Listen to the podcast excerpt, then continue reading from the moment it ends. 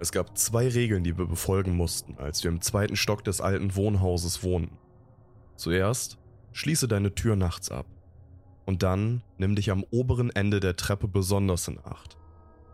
Diese Regeln waren eigentlich selbstverständlich, denn obwohl die Eingangstür verschlossen war, musste man sich wirklich sicher sein, dass man zwei ganze Stockwerke voller Nachbarn hatte, um die Tür unverschlossen zu lassen, vor allem in der Nacht. So wie ich es verstanden habe, war die Hausverwaltung früher sehr streng, was die Sache mit der verschlossenen Tür anging, und hatte überall Schilder aufgehängt, die die Leute aufforderten, ihre Türen abzuschließen.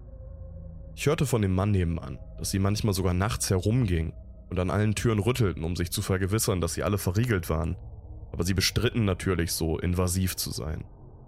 Gehört hatte ich sie dabei noch nie, aber ich war bekannt dafür, dass ich auch bei einem Erdbeben völlig entspannt hätte weiterschlafen können. Das war also kein Indiz. Was die Treppe anging, so war das nur eine einfache Erinnerung. Es handelte sich um eine steile und etwas heikle Treppe, und ich hörte, dass es sogar ein paar Todesfälle durch Stürze gegeben hatte. Es war also gut, die Leute daran zu erinnern. Daran war nichts auszusetzen. Abgesehen davon waren meine Schwester und ich dort zufrieden. Leanne hatte das Glück gehabt, das Zimmer direkt gegenüber von meinem zu bekommen. Und wir waren alt genug, um die Gesellschaft des anderen zu genießen, trotz der traditionellen Streitigkeiten, die es zwischen einem älteren Bruder und seiner jüngeren Schwester gibt.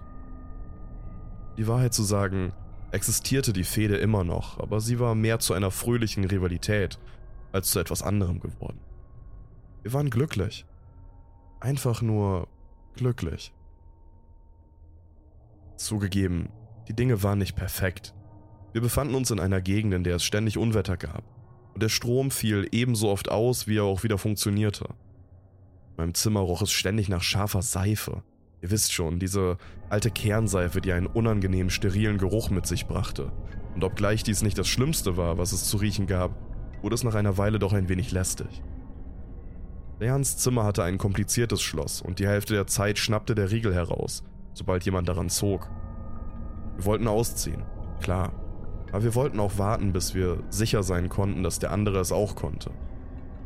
Wenn wir es nur gewusst hätten, wenn es auch nur das kleinste Flackern einer Bedrohung gegeben hätte.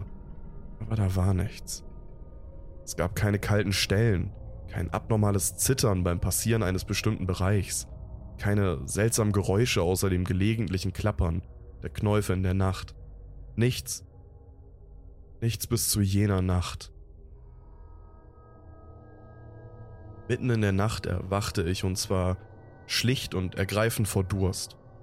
Natürlich habe ich zuerst mein Waschbecken ausprobiert, aber der Strom war ausgefallen, also lief die Pumpe nicht. Ärgerlich, aber die Vermieter hatten genau für diesen Zweck einen vollen Wassertank am oberen Ende der Treppe stehen. Eigentlich hätte ich daran denken sollen, bei einer Sturmwarnung meinen eigenen Kanister aufzufüllen, aber so oft ich auch daran gedacht hatte, ich hatte es nie geschafft, es durchzuziehen. Mit der Taschenlampe in der Hand ging ich auf den Treppenabsatz hinaus. Auf halbem Weg zum Tank am oberen Ende der Treppe versuchte ich sie einzuschalten und stellte fest, dass sie leer war. Aber das machte wenig aus. Es herrschte Umgebungslicht und durch die Oberlichter, die der Architekt bei der Planung des Gebäudes mit Vorliebe eingesetzt hatte, zuckten häufig Blitze. Ich ging zum Tank und begann meine Trinkflasche zu füllen, als ich aus dem Augenwinkel eine Bewegung auf halber Höhe der Treppe wahrnahm. Als ich nachschaute, fand sich dort nichts. Allerdings war es diese Art von Nichts, das sich einstellt, wenn man auf das gesuchte Objekt starrt. Jenes Gefühl, als wäre es direkt vor einem, wenn man es nur sehen könnte. Dann im Blitzlichtgewitter sah ich, was wirklich da war. Es kroch, es musste es auch, denn es hatte keine Beine, die ich erkennen konnte. Es war wie ein Torso, abgeschnitten oberhalb der Hüften der sich mit beiden Händen ausstreckte und sich mit langsamen, schmerzhaften Bewegungen die Treppe hinaufzog. Schwarze Fetzen umhüllten es, nehme ich an, da Kleidung nicht richtig auf dieses Ding passen würde. Es waren die schwarzen Fetzen eingewickelt und dort, wo sie es nicht bedeckten, zeigte sich ein leerer Raum.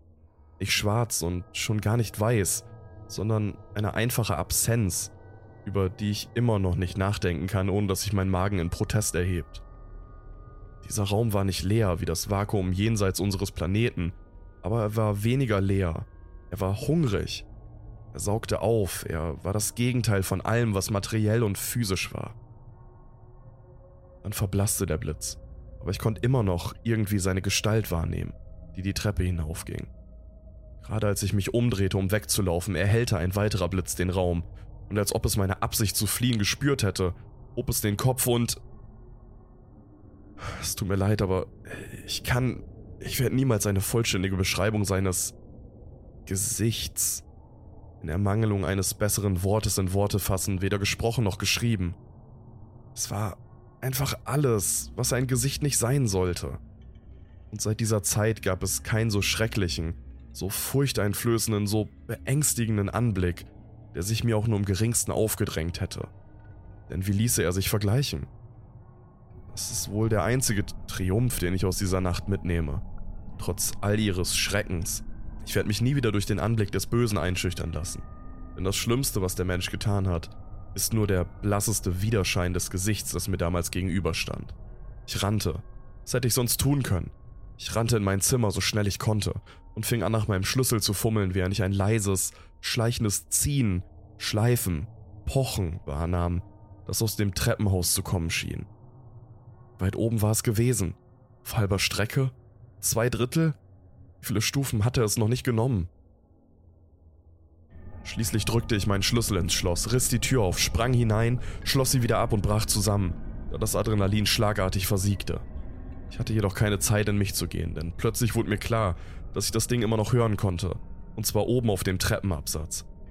Es kroch immer noch. Ich konnte die Hand über die andere Hand gleiten hören, als es direkt auf meiner Tür zuging. Die Klinke bewegte sich. Sie klapperte einen Moment lang, dann blieb sie still. Gerade als ich mich zu entspannen begann, hörte ich die Tür des Nachbarzimmers klappern, aber auch sie war verschlossen.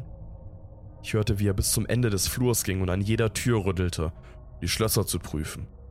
Ich saß da und betete, dass keiner der anderen Mieter seine Tür unverschlossen gelassen und sich damit diesem Schrecken ausgeliefert hatte. Als es dann zurückkehrte und fast wieder auf der anderen Seite des Flurs war, dachte ich, Jan, bitte, nein.